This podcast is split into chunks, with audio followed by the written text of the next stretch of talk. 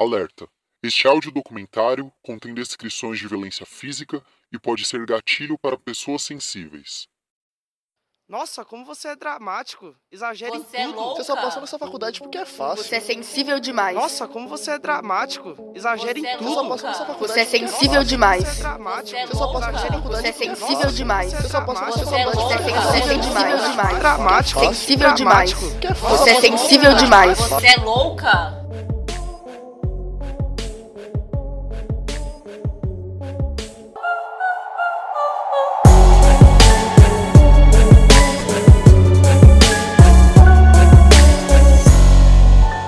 Oprimido de hoje é o agressor de amanhã. Então ela me encurralava na parede e cuspia na minha cara e humilhava muito. Ela sempre falou palavras muito fortes, tipo que era uma burra, que não prestava, que eu estava usando ela.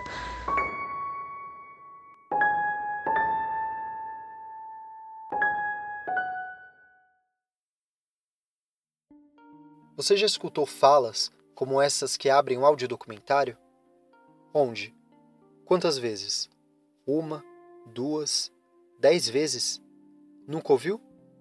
Quem falou? Um amigo? Namorado? Falas como estas são indícios de que você ou alguém seja ou tenha sido vítima de um relacionamento abusivo. Relacionamento abusivo é aquele no qual uma pessoa tem um certo controle sobre outra. Este controle pode vir por meio de agressões emocionais e físicas, perseguições, entre outras formas. O abusador também pode manipular, distorcer, provocar situações humilhantes para a vítima e fazer com que ela se sinta mal boa parte do tempo. E quando essas mesmas falas saem da boca de quem, em tese, deveria ser a sua maior fonte de confiança: os pais. E isso sempre me machucou demais. Era muito difícil sair daquele mundinho que eu vivia. Começa agora O Amor Que Não Tive, um audiodocumentário dividido em duas partes de uma única realidade, a de Esther, hoje com 21 anos. Você já imaginou a história da sua vida retratada em um livro? Não? Vamos imaginar a seguinte situação. Primeiro, pense em como seria essa capa. Quais as cores dela, qual fonte usaria no título e o conteúdo. Qual o primeiro capítulo? Seria desde o seu nascimento ou pularia para a vida adulta? Esther pensou em tudo isso, em questão de segundos, enquanto tomava fôlego para responder a próxima pergunta. Sua história poderia muito bem ser colocada num livro. Foi o que ela disse pelo menos umas três vezes enquanto tentava se lembrar de um passado não tão distante. Não tinha dúvidas. A capa seria roxa. O mesmo tom roxo dos hematomas que um dia carregou nos braços e outras partes do corpo. Sua história não lhe agrada nem um pouco, mas é a única que possui. E é a única que quer que seja contada. História essa que começa antes mesmo de Esther nascer. Ela começa com a sua avó materna. Frequentadora do espiritismo, sua avó sempre arrumava motivos para brigar com a filha, e a religião foi a principal forma de conseguir isso. Na adolescência, a mãe de Esther passou a frequentar cultos da igreja pentecostal e ajudava financeiramente com o dízimo, arrecadação feita voluntariamente pelos fiéis. A avó de Esther não gostou nada dessa ideia. Como castigo, proibiu a filha de frequentar os cultos e obrigou ela ajudar com as despesas de casa. Mas não parava por aí. A avó de Esther queria sempre saber onde a filha estava. Além disso, controlava suas amizades, fazia chantagens emocionais e toda vez que era confrontada sobre as suas atitudes, a avó de Esther agredia a filha com socos e chutes. Essa realidade de agressões e xingamentos durou décadas. Aos 30 anos, ela decide sair da casa da mãe, após se casar com um homem da igreja que frequentava. Esse mesmo homem é o pai de Esther, que nasceu um ano depois da união dos dois. Com o casamento, tudo parecia então ter se resolvido. Afinal, a mãe de Esther não morava mais com a mãe. O resultado, no entanto, foi outro. Ou melhor, continuou o mesmo. nada havia mudado. Eram brigas atrás de brigas. O relacionamento dos meus pais sempre foi muito conturbado. Meu pai, ele é muito religioso. Ele sabe muito de Bíblia e tal, e ele sempre usou isso contra minha mãe. Esther tem dois irmãos, e é a mais velha. Seu irmão do meio hoje tem 18 e a caçula da família tem 15. Justamente por ser a mais velha, presenciou as inúmeras brigas dos pais. Brigas que não ficavam somente em discussões. Por se envolver nos conflitos em casa, Esther se machucava diversas vezes. Após inúmeras brigas, seus pais se separaram. Ela tinha 14 anos quando isso aconteceu. Os anos após a separação é a fase que Esther mais se lembra. Ela e seus irmãos sofriam chantagem do pai e a sua mãe, antes vítima dos abusos dentro da própria família, agora protagonizava a mesma situação com os filhos. Sua mãe se tornou controladora. Ela já não tinha mais o que me deixar de castigo, eu já tava de castigo de igreja, eu tava de castigo do curso, eu já tava de castigo de celular, de notebook, de televisão, de internet. Eu tava de castigo praticamente de estudar. Agredia verbalmente Esther. Ela sempre falou palavras muito fortes, tipo que era uma burra, que não prestava, que eu estava usando ela. Fazia chantagens psicológicas. E ela falava, ah, você tá muito magra, que não sei o que. E parecia que eu tava anorexia. Eu nunca estive anorexia. E aí tinha vezes que ela falava, ah, você tá muito gorda. E tipo, eu não tava gorda, eu tava num peso normal, sabe? Se passou até mesmo pela filha para conseguir o que queria. Tinha uma situação onde eu gostava de um menino, enfim. E ela não gostava desse menino, então ela pegou meu celular numa dessa situação de castigo e se passou por mim com um menino que eu não gostava para ver se o menino tinha uma atitude. E foi ridículo. Aí a partir daquele dia eu bloqueei o menino, que ela queria que eu ficasse. E isso é apenas uma pequena parte de tudo que ainda estava para acontecer.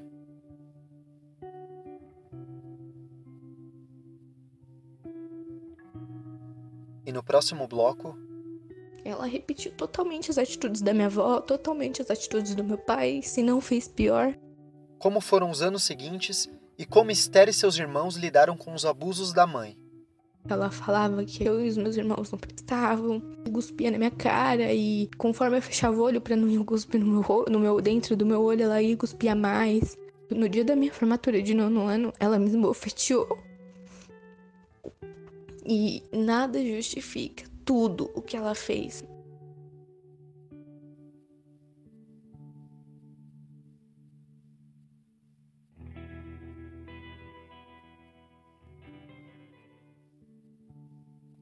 Se você se atentou aos primeiros minutos desse áudio documentário, percebeu que o relacionamento abusivo não é aquele composto somente de agressões. E é exatamente nessa característica que a história de Esther é tão importante na compreensão de como um abusador pode utilizar várias formas de controlar uma vítima. As agressões em geral podem criar um ciclo. Não é diferente quando o abusador é um pai ou uma mãe. Primeiro, uma briga, com ou sem motivo. Depois, o carinho. Em seguida, a agressão verbal, a desculpa e novamente a ofensa. Dessa forma, a pessoa sequer percebe que está em um relacionamento abusivo. O psicólogo Alexandre Leme avalia o comportamento dos agressores e os impactos para as vítimas.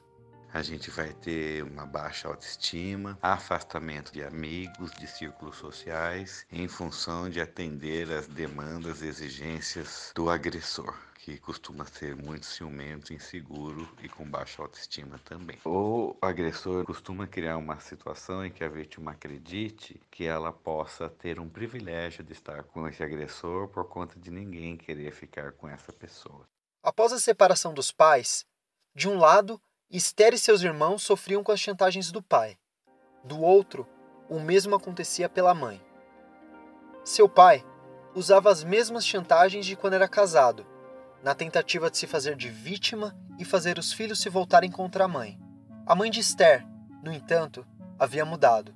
Além de ofender e chantagear os filhos, tornou-se controladora e agredia fisicamente quando desacatada. Ela falava que eu e os meus irmãos não prestavam. Ela agredia fisicamente os três, ela ameaçava os três de morte. Esther e seu irmão foram os que mais sofreram com tudo isso. Podiam evitar o pai, que morava longe, mas como evitar quem morava sob o mesmo teto que os dois. Quando perguntada sobre os anos após a separação de seus pais, a primeira coisa que vem na sua cabeça é claramente o período em que estava na escola. Os anos do ensino fundamental e ensino médio não foram fáceis para Esther. Tudo era motivo para ela ficar de castigo. Além de não poder sair com seus amigos, sua mãe tinha a senha de todas as redes sociais e mexia no celular e notebook da filha. Minha mãe, ela teve uma vez um surto porque era aniversário de um amigo meu. Eu mandei uma mensagem e mandei um coração para esse meu amigo. Ele era um amigo de infância. Minha mãe surtou falando que eu tava escondendo dela que eu tava namorando. E eu nunca namorei com esse menino. Aliás, eu nunca namorei. Eu ficava de castigo, ela queria as senhas do celular ou de, do notebook. Li as minhas conversas com a desculpa que ela tinha que ver que se eu não estava falando com algum pedófilo. E ela lia conversas com amigos que ela conhecia, com líderes. Tipo, eu sempre fui de igreja, então com os líderes da igreja. As agressões físicas também aumentaram nesse período. Sua mãe é professora do ensino fundamental e, além de fazer Esther corrigir as provas, colocava a filha para limpar toda a casa. Mesmo quando fazia todas essas tarefas, ainda era agredida fisicamente. Enquanto tomava fôlego para continuar a entrevista, Esther relembrou de dois episódios em que foi agredida. O primeiro, enquanto limpava a casa, e o segundo em um momento que deveria ser preenchido apenas por boas lembranças a sua formatura do ensino fundamental. Eu tava, tipo, limpando a casa, ela me derrubou no chão com cândido, então ela me encurralava na parede e cuspia na minha cara, e conforme eu fechava o olho pra não ir cuspir no meu, no meu, dentro do meu olho, ela ia cuspia mais. No dia da minha formatura de nono ano, ela me esbofeteou. E assim, sem motivo aparente. A única situação que tinha acontecido era aqui. Quando eu falei para ela que eu ia ter que terça-feira pra escola para fazer a prova de matemática, ela surtou. Me esbofeteou todinha e falou um monte que aquilo pra ela não era formatura, que eu não, que eu não conseguia nada, que a gente não ia pra minha formatura. Na formatura do ensino médio, Esther não foi agredida fisicamente pela mãe, mas de novo não pôde aproveitar. Na minha formatura de terceiro ano também, ela não queria que eu chamasse um garoto para ser meu padrinho. Teve que ser quem ela quis. Você deve estar se perguntando, nesse exato momento ou alguns minutos atrás, a seguinte coisa: Esther de fato contou a alguém sobre os abusos cometidos pela mãe? A resposta para essa pergunta é sim. Várias foram as vezes em que Esther mostrou para as pessoas os seus hematomas e contou sobre as atitudes abusivas da mãe. A escola foi um dos primeiros lugares em que fez isso, quando procurou o diretor do colégio em que estudava. Eu nunca fui chegar atrasada na escola. Eu sempre chegava antes, mas comecei a demorar para sair de casa porque eu não queria encontrar com a minha mãe. No terceiro ensino médio, eu procurei ajuda da escola e eu não mostrei para ele que eu tava toda roxa. Mas eu falei, tipo, o que tava acontecendo e tal. No entanto, a ajuda não veio como Esther esperava. A única coisa que o diretor fez foi abrir uma Bíblia na frente de Esther e dizer que ela deveria amar a mãe, independentemente de qualquer coisa. Não foi diferente com as outras pessoas que Esther procurou. Todos diziam a mesma coisa. Teve pessoas que vieram se intrometer, liderança, gente que me conhece há muito tempo, usando do argumento, ah, mas o amor tudo suporta, o amor tudo, sabe, tudo cura e, e não é amor. É, minha mãe ela usa muito, ah, mas eu fiz isso para te proteger, eu fiz isso porque eu tinha medo. Esther atualmente move uma ação na justiça para que ela consiga um atendimento psicológico para a mãe. E acredite, até os advogados que Esther procurou se recusaram a acreditar na sua história. Quando eu fui atrás de advogado, eu ouvi isso. Ah, mas você não tá levando muito a fé e a fogo? Ah, você tá falando que ela não deixava você falar com as pessoas, mas não é porque ela era mãe, ela tem uma noção melhor das coisas, e não era. No questão da minha mãe, eu enxergo isso, só que o problema é convencer um advogado disso, convencer uma pessoa que não estava na minha pele é muito difícil. Procurar ajuda psicológica é algo tão importante para a vítima quanto para o abusador. A doutora em Psicologia do Desenvolvimento Humano, Cleusa Sakamoto, explica como isso é possível e quais as dificuldades de um abusador reconhecer suas atitudes. Dentro do que eu entendo ser eficaz para ajudar em situações de sofrimento, está implicado a necessidade da pessoa se conhecer. Agora, é, é importante dizer que a pessoa que estabelece uma relação de abuso como a visão dela é bastante restrita e egoísta, egocêntrica, ela muitas vezes não aceitará ajuda. Então é um trabalho muito difícil.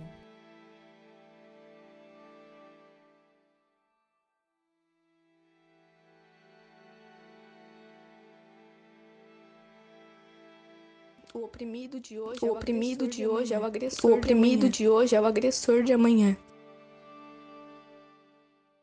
Foi o que Esther repetiu pelo menos três vezes enquanto contava sua história.